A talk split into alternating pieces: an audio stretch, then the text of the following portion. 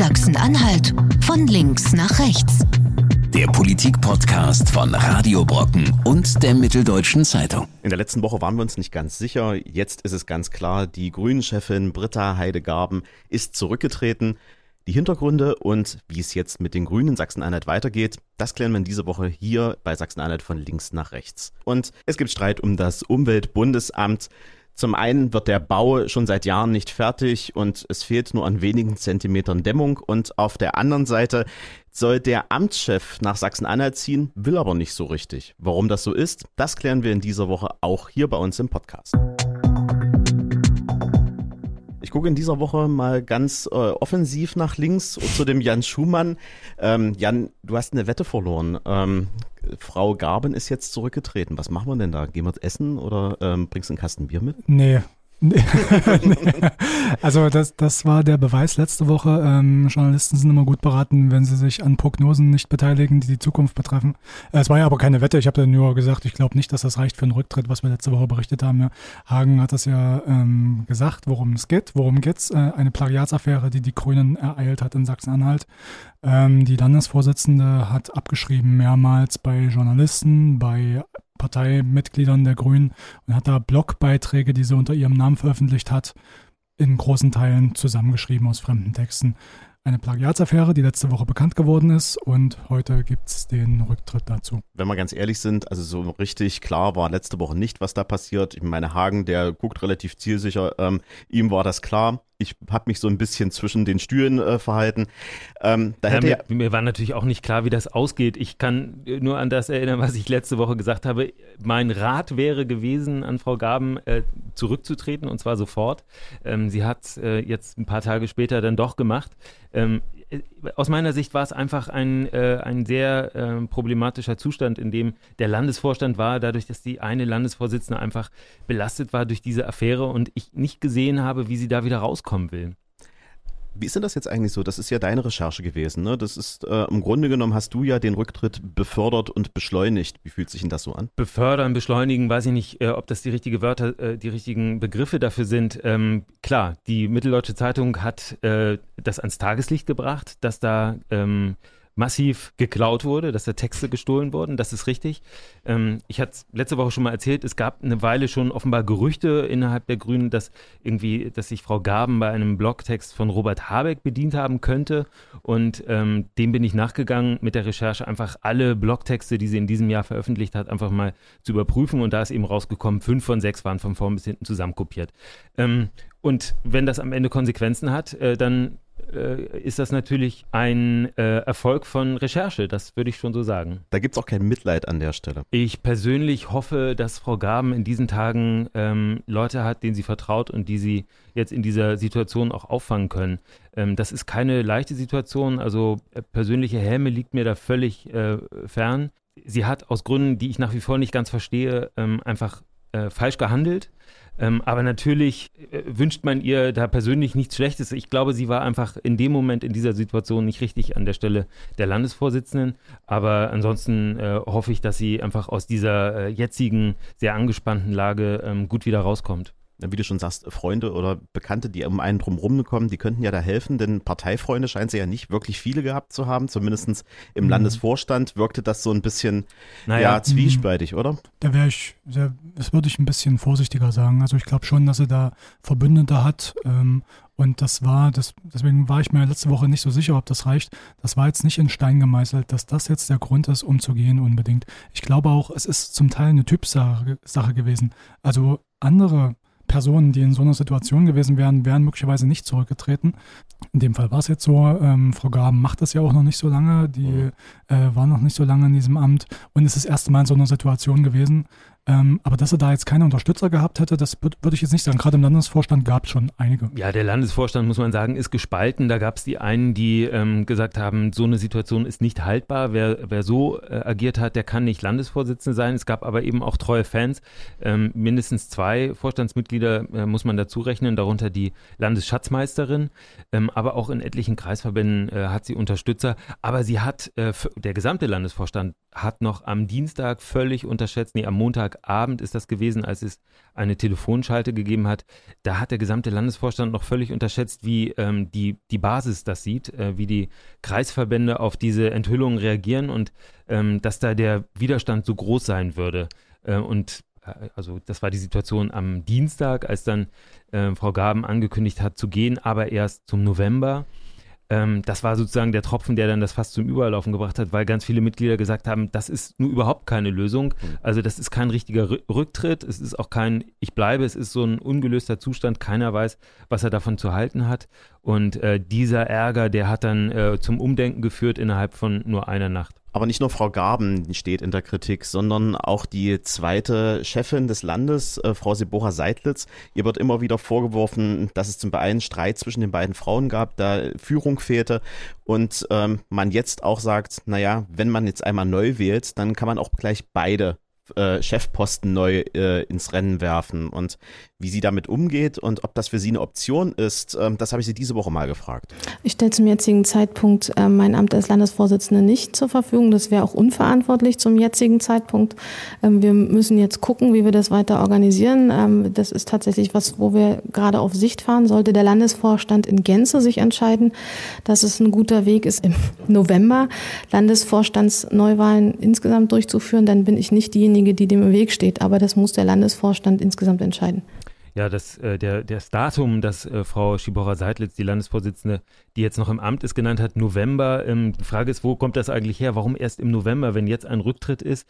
Äh, warum wird dann erst im November eine neue Vorsitzende, also ein Ersatz für Frau Gaben gewählt? Das liegt einfach an den Vorgaben der äh, Parteisatzung. Die Grünen äh, haben sich eine Satzung gegeben, wo äh, so ein Sonderparteitag eben nur einberufen werden kann, wenn vorher ein sogenannter kleiner Parteitag, also nennen sie es, glaube ich, Landesdelegiertenrat oder irgendwie hm, sowas. Sie kleiner Parteitag. Also wenn ein kleiner Parteitag diesen Sonderparteitag beschlossen hat, so ist also die Abfolge und um da alle Ladungsfristen einzuhalten, ähm, geht es offenbar nicht schneller als Ende November. Wobei das Problem natürlich nicht allzu groß ist, weil die Grünen ja eine Vorsitzende haben.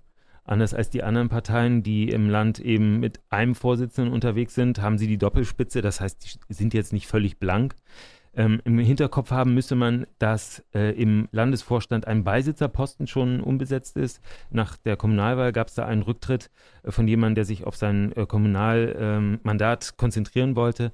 Also wären jetzt nach jetzigem Stand zwei Posten neu zu wählen, aber man weiß natürlich nicht, was noch passiert. Und das genau. Problem ist auch, dass sich für den Landesvorsitzenden niemand so richtig aufdrängt. Habe ich zumindest jetzt nicht ähm, keine es Infos. fühlt sich nicht an, ob jetzt plötzlich äh, 30 Leute gesagt hätten, Mensch, das wäre mein Idealposten. Ja, und man kann sich dazu auch nochmal äh, vor Augen führen, dass Frau Gaben ja gesagt hat, unter anderem, ähm, sie hat die Texte zusammengeschrieben aus fremden Quellen aufgrund der Arbeitsbelastung. Mhm. Äh, ne? Das ist sozusagen Hobby und ähm, das ist einer der Gründe, warum sie da sich gezwungen gesehen hat, ähm, abzuschreiben. Was, was man noch dazu sagen muss, ähm, momentan haben die ja ähm, ihren Landesvorstand schon auf eine bestimmte Periode gewählt. Und wenn die jetzt äh, nur noch nachwählen, rückt derjenige ja auch nur für eine kurze Zeit nach. Also der macht ja keine komplette Legislatur quasi oder eine Mandatszeit mehr zu Ende, sondern ähm, der hat jetzt nur noch einen kleinen Abschnitt. Also bis Juni, Juli 2020 wäre das. Genau, genau. Die restliche Amtszeit. Richtig. Ja. Also er würde zum Beispiel auch nicht im jetzt wichtigen Bereich der Landtagswahl aktiv werden. Wenn die jetzt aber neu wählen würden, den kompletten Landesvorstand,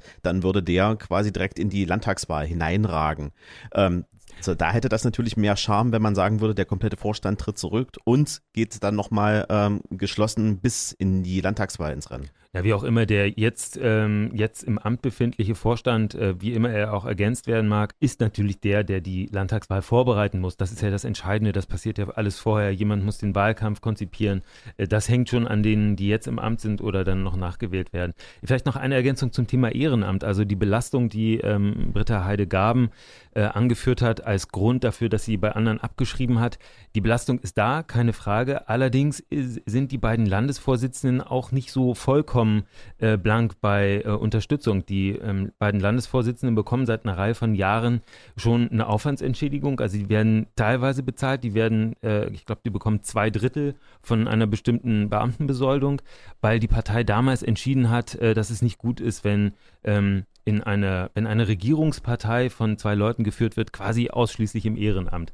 Also es ist nicht so, dass ähm, die beiden Vorsitzenden allein ähm, ihrem Beruf, also vollständig allein sich aus ihrem Beruf finanzieren müssen und äh, das Ganze zusätzlich am Abend und in der Nacht noch erledigen müssen, was sie für die Partei machen, sondern sie bekommen schon eine gewisse Zahl von Stunden bezahlt in der Woche.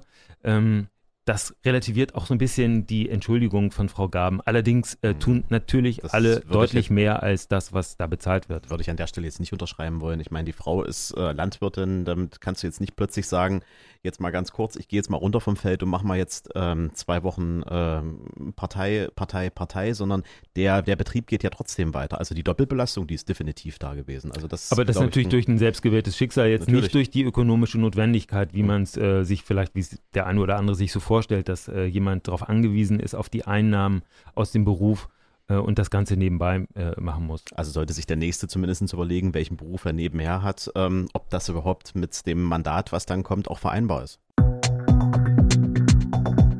Eigentlich sollte das Umweltbundesamt eines der modernsten Gebäude in Deutschland beziehen. Schon 2018 sollte das Ganze passieren. Jetzt scheitert es an drei Zentimetern Dämmung. Nicht überall, sondern an einigen Stellen des Gebäudes. Und zusätzlich gibt es auch noch Diskussionen um den Chef des Hauses, denn der möchte ungern nach Sachsen-Anhalt ziehen. Ja, Dirk Messner heißt der neue Präsident des Umweltbundesamtes und möglicherweise zieht er ja auch noch äh, nach Sachsen-Anhalt, vielleicht auch nach Dessau-Rosslau, wo das Umweltbundesamt seinen Sitz hat. Aber er möchte sich da offensichtlich jetzt noch nicht festlegen lassen und das wollte eigentlich ähm, der Ministerpräsident erreichen. Mit einer ziemlich ungewöhnlichen ähm, äh, Twitter-Nachricht hat er den, den gerade erst ernannten Präsidenten des Umweltbundesamtes quasi genötigt, doch bitte schön Sachsen-Anhalter zu werden, wenn er schon keiner ist. Ähm, äh, Haseloff hat äh, per Twitter geschrieben, sicher wird Herr Messner seinen Hauptwohnsitz in Dessau-Rosslau am Behördensitz nehmen. Das ist äh, schon keine Bitte mehr, das ist eigentlich eine Aufforderung, äh, wenn man so will. Und äh, die Antwort von Messner war äh, diplomatisch, er freut sich auf seine Arbeit, aber er hat nichts dazu gesagt, wo er wohnen wird. Also ich finde das Ganze erstmal so passiv-aggressiv ähm, und stelle mir natürlich auch die Frage, warum muss ich denn jetzt als Behördenchef überhaupt äh, unbedingt genau dahin ziehen, mhm. wo ich die meiste Zeit vielleicht gar nicht bin, weil ich Termine in Berlin habe, weil ich auf Seminaren, Symposien bin und, und, und.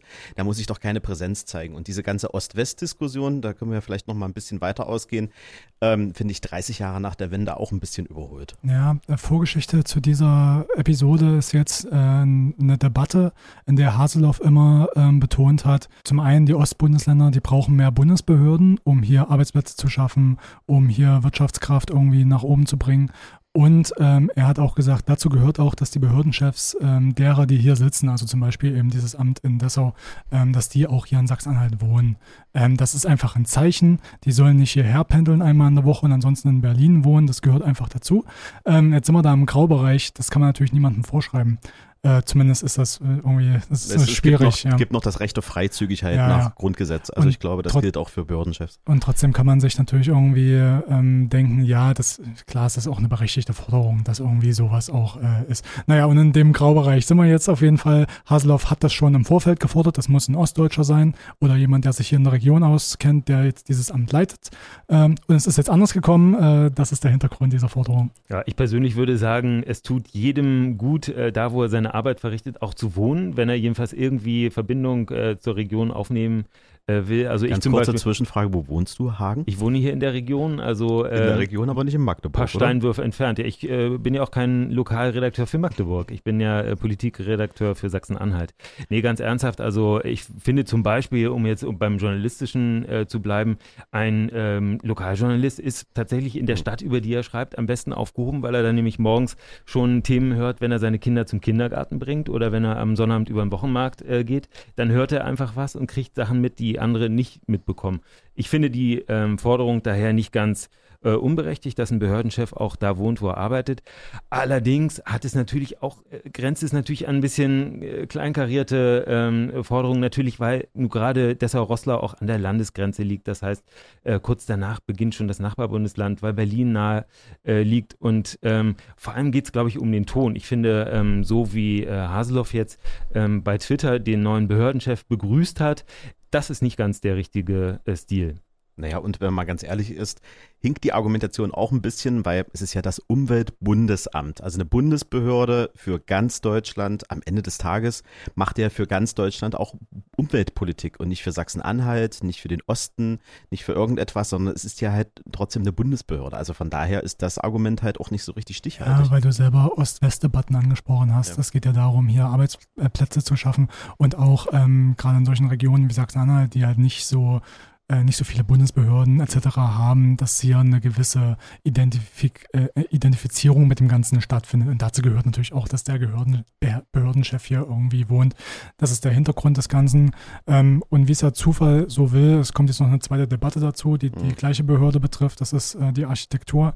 Da gibt es einen ganz modernen Anbau. Äh, Hagen hast du auch drüber geschrieben. Ne? Das ist irgendwie das ökologisch ähm, herausragendste Projekt, äh, das es derzeit gibt im Bund, aber ja, es klappt nicht so richtig. Tatsächlich so ein Gebäude hat der Bund bisher noch nicht gebaut. Also es geht um den Anbau des Umweltbundesamtes neben dem bestehenden Gebäude in Dessau-Rosslau und ähm, der Anbau soll ähm, das modernste sein, was man beim ökologischen Bauen ausprobiert hat. Also da wird wirklich das allerletzte Fitzelchen Energieersparnis rausgekitzelt, wenn alles klappt jedenfalls. Ähm, das Problem ist, dass eigentlich Einzug im letzten Jahr sein sollte. Dann wurde ähm, das auf dieses Jahr verschoben und ähm, ja, am letzten Freitag musste mir dann ähm, das Umweltbundesamt selbst bestätigen, sie rechnen selber nicht mehr damit, dass es in diesem Jahr noch wird. Und es liegt an der Dämmung. Ähm, das Gebäude steht quasi fertig da. Die ähm, Büros sind von innen komplett eingerichtet, könnten morgen bezogen werden. Ähm, aber die Dämmung ist an einigen wenigen Stellen nicht ganz so dick wie erwartet. Ähm, die, der Bauherr erwartet nämlich, dass da 28 Zentimeter Dämmung draufkommen. Das ist was, was es sonst an Gebäuden, was man so nicht kennt. Und äh, an einigen Stellen fehlen drei Zentimeter. Das und an diesen drei Zentimetern nach, scheitert es jetzt. Das hört sich schon wieder nach Schildbürgerstreich an, wenn ich das so höre. Ich meine, drei Zentimeter, ähm, das können wir uns alle mal visualisieren. Ähm, kann man das nicht schnell mal wieder dran kleben? Ich meine, ganz naiv gedacht, das kann ja das nicht der große Akt sein, da jetzt äh, an einigen Stellen drei Zentimeter Material aufzubringen. Also oder? wenn du den Architekten fragen würdest, der würde dir sagen, kannst einziehen. Ja, ich habe. Der sagt es fertig. Ich habe letzte Woche mit ihm gesprochen. Ähm, es ist Klaus Anderhalten, der hat das Gebäude entworfen und der sieht mit großer Sorge, wie sein äh, Prestigebau, äh, der vom Bund beauftragte und ausgeschriebene ähm, Bau da in Dessau, äh, leer steht und nicht genutzt wird. Natürlich möchte ein Architekt auch, dass, es, äh, dass die Leute einziehen und er sagt, man könnte morgen einziehen. Die Büros sind voll bezugsfähig und er kann überhaupt nicht begreifen. Er sagt, drei Zentimeter machen nichts aus. Das mhm. Gebäude ähm, soll am Ende mehr Energie erzeugen, als die Nutzer selbst verbrauchen. Also Plus-Energie-Standard nennt man das, glaube ich.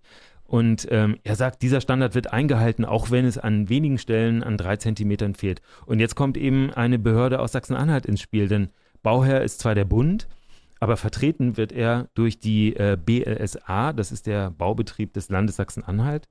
Das gehört zum Finanzministerium.